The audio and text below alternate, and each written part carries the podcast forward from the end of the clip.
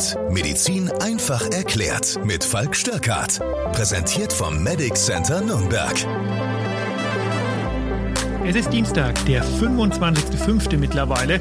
Und so muss sich doch ein, ja, Frühherbst oder auch ein äh, Spätwinter anfühlen. Draußen gefühlte 5 Grad, reale 10 Grad.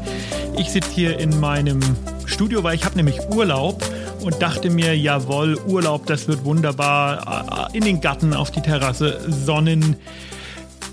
Ja, das wird leider nichts. Und ich habe so das Gefühl, dass Corona und das Wetter nicht so wirklich passen. Über das und viele andere Dinge, die mit Corona zu tun haben, werde ich mich auch heute wieder unterhalten mit der Lisa. Und zwar das erste Mal auf dem neuen PodU Portalformat und die Lisa ist mir heute über Telefon zugeschalten. Deswegen die Audioqualität ein bisschen schlechter. Dafür möchte ich mich entschuldigen. Hallo, liebe Lisa. Hallo. Ich hoffe, ihr könnt mich alle sehr gut verstehen. Ich kann den Fall leider nicht so gut verstehen, aber dich hört man ja von 1000 Kilometer Entfernung. also genau. macht es nichts. genau. Ähm, ja, was du gesagt hast, Wetter ist äh, gerade ein bisschen windig, äh, nicht so der Hammer, aber ich hoffe, du kannst deinen Urlaub trotzdem genießen.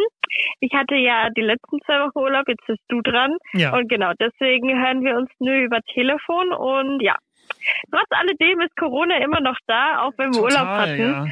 Total. Und ähm, aber allererst möchte ich noch was anderes erwähnen und zwar geht es um, äh, um unseren YouTube-Kanal, ja. der momentan richtig in die Höhe schießt, was wir uns natürlich sehr freut. Ich weiß nicht, was die aktuellen Zahlen sind. Gestern waren es noch 5200 Abonnenten. Ja, ich kann wir mal parallel ja gucken. Wir haben jetzt 5500 ja. genau. Und aber das Witzige ist, auf unser äh, Video von letzter Woche haben wir tatsächlich 171.875 Views. Was ist denn da passiert, liebe Freunde? Ja, also wir können es uns tatsächlich nicht erklären. Ähm, Doch, anscheinend war das Video so gut. also äh, wir versuchen ja immer unsere Videos qualitativ hochwertig zu gestalten und ähm, ja, wir geben uns da schon sehr viel Mühe und wir freuen uns natürlich super, dass wir jetzt endlich Anklang gefunden haben und dass das jetzt so durch die Decke geht und ja, also wir können es nur jedem empfehlen, da mal reinzuschauen. Ähm, es sind immer wichtige Infos oder neue Infos, die es äh, ja über die Woche so gibt. Du sammelst ja fleißig immer und gibst immer interessante Themen vor. Deswegen, ja, neuen Mehrwert für alle. Genau, und diese Woche wird es auch über, wieder was ganz Spannendes gehen, nämlich äh, um die Frage, ob dieses Virus, äh, habt ihr vielleicht schon mal gehört, da gibt es so ein Virus momentan, mhm. ob das vielleicht doch aus dem Labor kommt. Aber mehr verrate ich noch nicht. Ja. Mehr verrätst du nicht. Mehr verrate ich noch nicht. Alles klar. Ja. Aber ähm, uns freut es natürlich sehr, dass, dass, äh, dass wir jetzt so hochschießen und ja, Teilt genau. mit euren Freunden und genau. Und ich habe auch schon die aktuellen ähm, PodU-Zahlen gesehen und auch die sind erfreulich. Und insofern möchten wir uns auch da bedanken, dass ihr ganz offensichtlich auf der neuen Plattform den Podcast weiterhört. Für die Leute, die uns über Apple Podcasts oder Spotify oder so abonniert haben, ändert sich da ja nicht viel. Äh, für genau. uns ändert sich da eine ganze Menge weil wir jetzt an das große Funkhaus Nürnberg angeschlossen sind und da bin ich natürlich sehr dankbar und möchte an dieser Stelle auch mal dem Patrick, dem Patrick Christ, äh, einen Dank aussprechen. Der hat den Umzug organisiert und ähm, dem habe ich ganz toll zusammengearbeitet. Ähm, also vielen Dank an den Patrick. Super. Ähm, jetzt zu unserem heutigen Thema. Es geht wieder um Corona. Hm, ähm, ich habe ein paar ich, ich habe ein paar Zahlen mitgebracht, die sehr, sehr erfreulich sind. Und zwar sind unsere Todesfälle, was man ja auch sagen muss, was ja am Ende zählt, von 221 auf 33 zurückgegangen. Also quasi heute im Gegensatz ne? zur letzter Woche. Genau. Ähm, und äh, von 4200 per infizierten Personen sind wir auf 1911 Fälle zurückgegangen. Das ist toll. Also das ist ein Riesenschritt und äh, ja, sehr erfreulich. Jetzt weiß man allerdings nicht, jetzt war Pfingsten natürlich, ne? Die Leute waren ein bisschen näher zusammen, die Biergärten haben wieder geöffnet. Meinst du, es geht es gibt jetzt noch mal so einen kleinen Aufschwung, wo man sagt, mhm. okay, jetzt könnten die Zahlen wieder hochgehen oder meinst du mit der Impfung sind wir da sicher und es wird jetzt nicht mehr steigen? Also zum ersten möchte ich mal was zu der aktuellen Situation sagen. Ähm, ich merke das auch hier äh, bei uns in Erlangen. Ist heute der fünfte Tag unter 50 und ähm, man hat tatsächlich das Gefühl, langsam werden die Dinge wieder normal. Ähm, ich war gestern äh, im Fitnessstudio.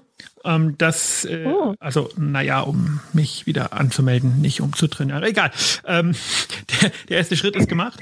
Und die äh, Zahlen sind in eine Richtung gegangen, wo ich sage, äh, das sieht wirklich gut aus. Ähm, Normalität kann mhm. wieder kommen. Und ich denke, was für mich noch so ein bisschen äh, ein springender Punkt ist und wo ich glaube, dass das noch lange dauern wird, weil sich das niemand so richtig getrauen wird, äh, ist die Maske. Und da frage mhm. ich mich doch, ähm, wie lange wir die noch tragen werden müssen. Und da befürchte ich, das werden wir noch ein ganzes Stück müssen. Jetzt kann man sagen, na ja, gut, okay, ist halt nur die Maske. Stimmt auch, so dramatisch ist das nicht. Mich nervt es trotzdem. Also ich weiß nicht, wie es dir geht. Mich nervt es einfach, äh, immer wieder die Maske aufzusetzen. Aber hey, das ist ein mhm. äh, kein, kein hoher Preis. Also ähm, alles ja. gut. Also ja, es ist ja so, dass, dass man vielleicht in der frischen Luft, das ist natürlich für uns ein bisschen unverständlich, sage ich jetzt mal, deswegen da nervt ja. ja. So. Aber äh, im, im Geschäft ist es in Ordnung für mich. Ich fühle mich da irgendwie auch sicherer. So ein bisschen so ein psychologischer Effekt dahinter. Ja, aber wir müssen aufpassen, dass das nicht ähm, in eine Richtung geht, wo wir das als selbstverständlich annehmen. Das stimmt, ja. Ähm, das ist immer noch eine Ausnahmesituation. Also ähm, das mhm. nochmal zu dieser Situation. Ähm, jetzt die Frage, genau. werden die Zahlen durch Pfingsten wieder hochgehen? Und da sage ich, äh, nein, das glaube ich nicht. Ich glaube nicht, dass die Zahlen wieder hochgehen, weil das ist ja die Magie dieser Inzidenz. Auch wenn die Leute immer sagen, oh, man kann nicht nur auf die Inzidenz schauen und so. Aber die Inzidenz sagt zwei Sachen. Die sagt zum einen, wie viele, ganz, ganz offensichtlich, wie viele Neuinfektionen gibt es in einem definierten Zeitraum? Das sind sieben Tage ähm, mhm. bei uns. Aber was sagt denn die Inzidenz noch, Lisa? Was kannst du dir vorstellen? Ich habe keine Ahnung. ich weiß nur das, was du das erstes gesagt hast. Okay, aber was äh, leitet sich denn daraus ab? Versuch das mal äh, dir vorzustellen. Das ist nämlich der springende Punkt bei der Sache naja, wie viele, ähm, wie viele, wie die, also die Inzidenz sagt ja vielleicht auch aus, wie viele dann angesteckt werden könnten. Genau, vielleicht? die Inzidenz gibt ja. dir die Wahrscheinlichkeit aus, mit der du angesteckt wirst. Ähm, okay. Das ist äh, diese berühmte Vortestwahrscheinlichkeit. Wenn ich bei mhm. einer Inzidenz von 250 ähm, rausgehe muss man ja immer noch sagen, okay, da hängt eine große Dunkelziffer dran. Jetzt ist die Dunkelziffer nicht mehr so groß, weil wir natürlich viel mehr testen. Aber trotzdem, dann ist die Wahrscheinlichkeit, dass ich auf jemanden treffe, der infiziert ist und mich dann auch infiziere, natürlich viel höher. Dadurch steigt mhm. wiederum die Inzidenz, was die Wahrscheinlichkeit höher macht, dass ich ein Dritter und so weiter und so fort. Wenn die Inzidenz sehr niedrig ist, wie das jetzt zum Beispiel bei uns in Erlangen der Fall ist, dann ist die Wahrscheinlichkeit, dann haben wir auch noch die Maßnahmen, Maske, Abstand und so, dass ich mich, wenn ich irgendwo hingehe, anstecke, natürlich viel, viel niedriger. Und mhm. das ist diese exponentielle Funktion nach oben, aber auch nach unten. Das heißt, mhm. Wenn wir sagen, Weihnachten oder Ostern hat leichte Ausschläge gegeben, die gar nicht so stark waren, wie wir befürchtet haben, dann wird es Pfingsten wahrscheinlich nicht, weil die Wahrscheinlichkeit, dass ich jemanden zu Pfingsten getroffen habe, der infiziert ist, die ist super niedrig. Und in dieser Niedrig-Inzidenz-Situation ähm, ist es umso dramatischer, was bei mir im Freundeskreis passiert ist. Ähm, auch ein junges Pärchen mit äh, einem Kind, genauso alt wie meine Tochter, meine große Tochter. Und ähm, die haben immer so tierisch aufgepasst. Beide geimpft, ähm, Gesundheitswesen und so und ganz, ganz stark aufgepasst. Und dann haben die Kindergärten wieder aufgemacht und im Kindergarten war ein positiver Fall. Und jetzt hat sich die Tochter doch tatsächlich am Ende der Pandemie wirklich noch infiziert. Ach, blöd. Ja, ach, blöd. Das ist natürlich ärgerlich, das ist, das ist natürlich ärgerlich dann. Also geht an dieser Gut, Stelle äh, gute Besserung auch raus von unserem ja, ganzen gute Besserung. Ähm, jetzt hast du schon äh, die Inzidenz angesprochen. Ähm, der Jens Spahn meinte ja, er möchte zum Sommer eine Inzidenzgrenze von 20 setzen, also dass wir quasi unter diesen 20, unter dieser 20er Inzidenz sind, damit es wieder zur Normalität in Anführungsstrichen führen kann. Jetzt sagen aber andere Politiker, ich habe keine Ahnung, also ich, äh, du der bist Lindner. hier der Fachmann. Der Lindner. Äh, genau, allein auf Inzidenz schauen reicht nicht mehr. Was meint er damit? Und der meint damit, dass Wahlkampf ist und dass er irgendwas sagen muss, was anders ist als äh, das, was äh, der Spahn sagt. Punkt. Also diese 20 ist ja auch eine Zahl, die an den Haaren herbeigezogen ist. Das ist genauso wie weiß nicht, ob du dich erinnerst, zwei, drei Wochen vor der Bundesnotbremse hatte man sich mal mhm. auf eine Inzidenz von 35 geeinigt. Dann kam mhm. die dritte Welle und das war politisch nicht mehr machbar und dann ist man einfach auf eine von 100 gegangen. Also ähm, diese Inzidenzen, diese Inzidenzwerte, wann man was darf, die sind ja wissenschaftlich nicht validiert. Ähm, man müsste jetzt eine Studie machen und müsste sagen, okay, wenn die Inzidenz 20 ist und ich mache gesellschaftlich als nicht pharmakologische Interventionen nehme ich das, das, das und das zurück, also zum Beispiel Maskenpflicht oder ähm, Mindest- oder Maximalanzahl an Kunden in einem äh, Supermarkt oder sowas, kommt es dann dazu, dass der Inzidenzwert wieder steigt. So funktioniert Wissenschaft, vereinfacht gesagt. Mhm. Das weiß aber überhaupt kein Mensch, weil äh, das, wir hatten sowas noch nie. Und man kann das jetzt Modell rechnen, aber unterm Strich sind die politisch festgesetzten Inzidenzwerte genau das, politisch festgesetzte Inzidenzwerte.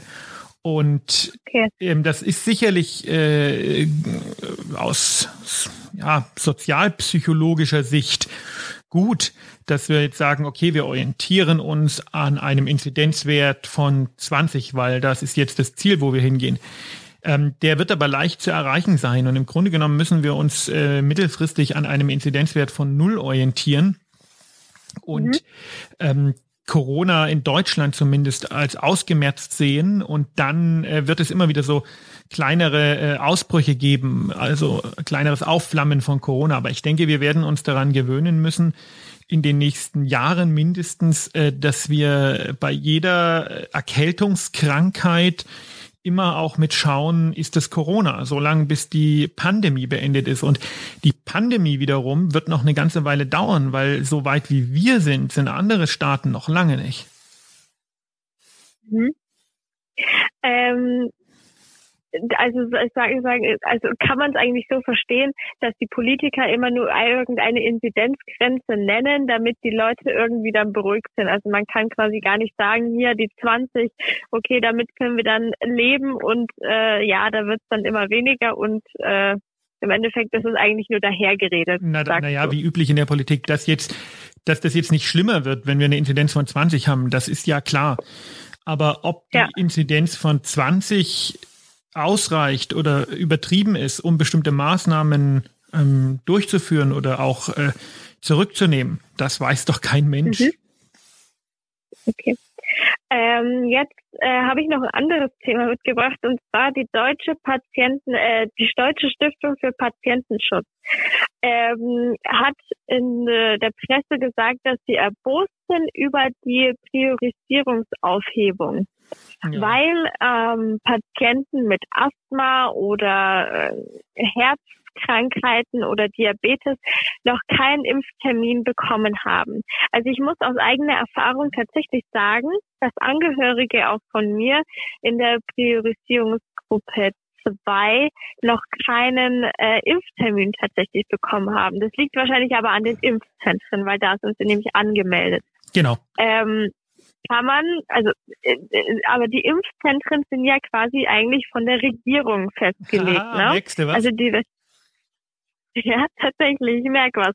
Aber es kann ja, also tatsächlich verstehe ich diese, diese Anmerkung, dass man sagt, okay, äh, die Prio-Aufhebung ist jetzt vielleicht nicht so förderlich dafür, weil die ähm, aus der Prio 2 Gruppe haben ja immer noch keine Impfung bekommen. Ja, wie, wie siehst du das? Also ich war nie ein Freund von dieser Priorisierung aus genannten Gründen. Ähm, die aufzuheben war das einzig Sinnvolle. Ähm, die Kritik, also gut, ich meine, der Deutsche Bund Patientenschutz muss blöken. Ähm, die blöken halt irgendwie immer, aber äh, besonders äh, durchdacht ist die Kritik jetzt natürlich nicht. Warum? Ähm, weil das Problem, dass äh, bestimmte Leute aus Risikogruppe 2 in bestimmten Gebieten, bei uns kann man das nicht sagen, ähm, noch keine Impfung haben, liegt ja nicht ähm, an der Priorisierung oder an der Aufhebung der Priorisierung, sondern das liegt an der desaströsen Organisation dieser Impfzentren. Und ähm, seitdem mhm. die Impfung in den Händen der Hausärzte ist, läuft das plötzlich. Und äh, letztendlich meine, äh, also ich würde die Impfzentren sofort schließen, nur noch die Zweitimpfungen machen, dann sofort schließen und die Dosen den Hausärzten geben, weil jetzt muss man ja auch sagen, die Hausärzte gehen ja auch nicht her und priorisieren gar nicht, ähm, mhm. sondern priorisieren eben nach ärztlicher ähm, Einschätzung. Es ist ja nicht so, dass äh, der Arzt jetzt sagt, super, wer mir das meiste Geld bietet, den impfe ich, sondern die Ärzte haben ja äh, eine gewisse, eine gewisse Berufsethik, die äh, nicht nur empfohlen, sondern auch verpflichtend ist. Ähm, also das ähm, mhm. wäre standesrechtlich wäre das ein großes Problem, was bis zum Entzug der Approbation führen könnte, wenn ich jetzt Geld nehme dafür, dass äh, ich jemanden impfe. Und der Arzt selber ist ja der, der jeden einzelnen Patienten äh, priorisieren muss und der ähm, nach, äh, ja, ähm, nach Vorhandensein von Ressourcen bestimmen muss, welcher Patient von einer bestimmten Therapie äh, am ehesten profitiert.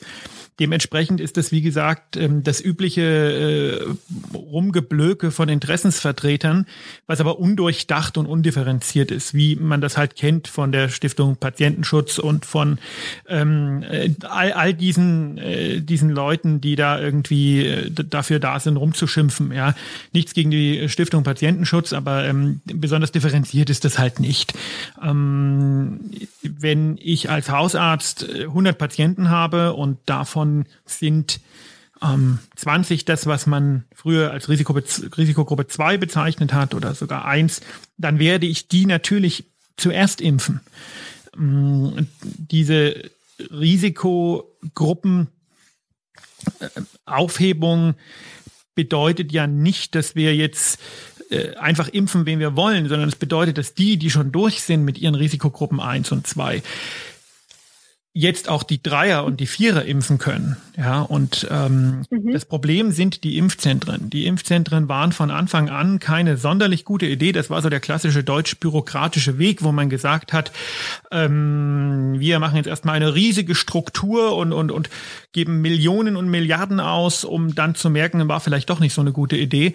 Ähm, hat auch so in dieser Form haben die wenigsten anderen Länder ähm, weil es eben auch eine sehr bürokratische Geschichte ist, an der diese ganze Terminvergabe dranhängt, die nicht richtig funktioniert und so weiter und so fort. Und man hat jetzt die meisten Impfzentren halt bis zum Ende des Jahres äh, angemietet und jetzt muss man halt einfach sagen, okay, Zweitimpfungen noch geben, aber dann auslaufen lassen. Diese Impfzentren sind hm. tot. Okay, also kann man quasi sagen, also die äh, natürlich ist man erbost über die Prio-Aufhebung in den Impftrenden, ja, kann man so sagen, aber die Ärzte ähm, priorisieren eh so nach bestem Wissen und Gewissen, okay, der hat eine Krankheit, okay, der kommt vorher dann als andere Patient, der vielleicht gesünder ist, in Anführungsstrichen, und äh, eigentlich tut es gar nichts zur Sache. Das ist ja wahrscheinlich auch so, oder? Ja, natürlich. Äh, alles andere wäre, äh, wäre mit, dem, mit der ärztlichen Ethik, mit dem ärztlichen Berufsverständnis überhaupt nicht vereinbar.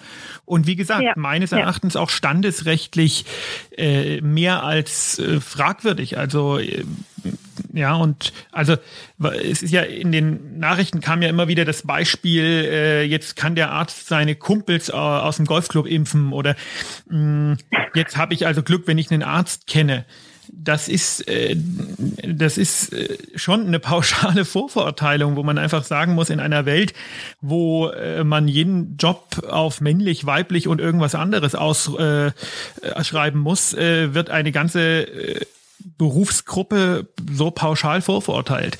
Das ist ziemlicher Blödsinn und auch das, was die Stiftung Patientenschutz da sagt, ist ja eine Vorverurteilung der Ärzte, die dann am Ende die Entscheidung treffen und sagt ja im Endeffekt, mhm. ihr trefft diese Entscheidung nicht richtig. Ist eigentlich eine Unverschämtheit. Ja. Ähm, zur Impfung weiter. Es sind momentan 13,6 Prozent vollständig geimpft. Das ist schon mal sehr, sehr gut. Was du alles ähm, weißt. Die Herdenimmunität. Was du alles weißt. Ja, ich weiß alles. Ich ja, recherchiere natürlich, wenn wir hier Podcast haben. Ich möchte, ich möchte die neuesten Neuigkeiten äh, weitergeben. Auf jeden Fall ähm, wurde ja damals gesagt, eine äh, Herdenimmunität wird bei 60 bis 70 Prozent aller ähm, Menschen in Deutschland ja ähm, realisierbar sein. Ähm, Jetzt wird aber behauptet, dass durch die Virusvarianten eventuell ein höherer Prozentsatz angesetzt werden muss. Kannst du vielleicht kurz erklären, woran das liegen kann, wieso man jetzt auf eine höhere, auf einen höheren Prozentsatz geht? Na gut, es liegt einfach daran, dass äh, einige von den Varianten einen sogenannten Immun-Escape haben. Das heißt, die Impfung ist nur noch vielleicht zu 70 oder 80 Prozent ähm, wirksam, was nicht bedeutet, dass, also wir reden ja nicht immer von eins und null, sondern da gibt es ja viele Graubereiche. Das, man kann ja auch mhm. sich infizieren, aber weder Long-Covid bekommen äh, noch äh, einen schweren Verlauf, was dann äh, auch nicht mehr so schlimm wäre, ja. Und äh, insofern äh, ist natürlich anzunehmen, wenn sich, wenn sich die Wirksamkeit, was die Infektion angeht, um 30 Prozent reduziert, dass man da für die durch Impfung ähm, mehr äh, oder für die Herdenimmunität mehr äh, Leute durchimpfen muss. Aber auch da gibt es wieder einen Graubereich, wie ich das mit der Inzidenz erklärt habe. Herdenimmunität heißt, das Ding ist kaputt durch, gibt's nicht mehr, ja, ist mehr oder weniger ausgerottet, bis auf mhm. kleine mhm. Ausbrüche. Das ist ja das Endziel sozusagen.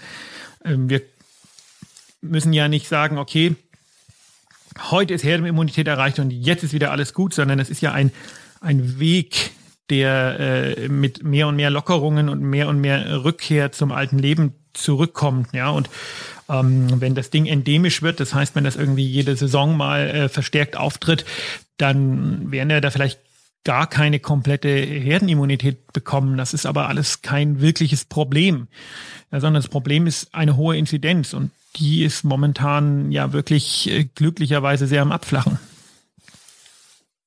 Ja. Ähm, also von meiner Seite war es tatsächlich schon. Ähm, ich habe alle meine Fragen heute gestellt. Ähm, ja, es gibt tatsächlich auch äh, momentan nicht so viel. Das alles, was ich angesprochen habe, war das, was noch so. Das gibt schon war, eine ganze Menge. Wir haben jetzt äh, Hinweise darauf, äh, woher dieser schwere Verlauf kommt. Das können wir ja mal ein anderes Mal noch diskutieren. Ähm, genau. Und ja, hört euch doch auch unseren Podcast am Donnerstag an mit dem Lars, das ist der DocPod Wissenschaft. Da gehen wir tiefer ins Detail zu bestimmten äh, Fragestellungen. Da geht's jetzt äh, nochmal um Impfungen und dann geht's auch mal um den PCR-Test. Und am Samstag kommt der Medical, Medical Crime Podcast mit der Anja, wo wir spannende mhm. Medizinfälle aufrollen und erklären, was steckte dahinter. Die Podcast-Woche wird bunter. Ähm, auch unseren DocPod-Kanal gerne nochmal anschauen auf YouTube. Jetzt schauen wir mal, während wir hier gesprochen haben, das sind 24 Minuten, ob sich denn da vielleicht sogar äh, was getan hat. Jetzt sind wir, Hallo? Ja, ja, ja, ja, ja, ja, ja, bei 5510. Also während wir gesprochen haben, haben wir wieder 10 Abonnenten mehr bekommen. Ja, super. Super. Also. Perfekt, perfekt. Wir hören uns am Donnerstag also. wieder. Lisa hören wir nächste Woche wieder. Bleibt gesund. Genau. Bleibt Tschüss. gesund und bis nächste Woche. Ciao.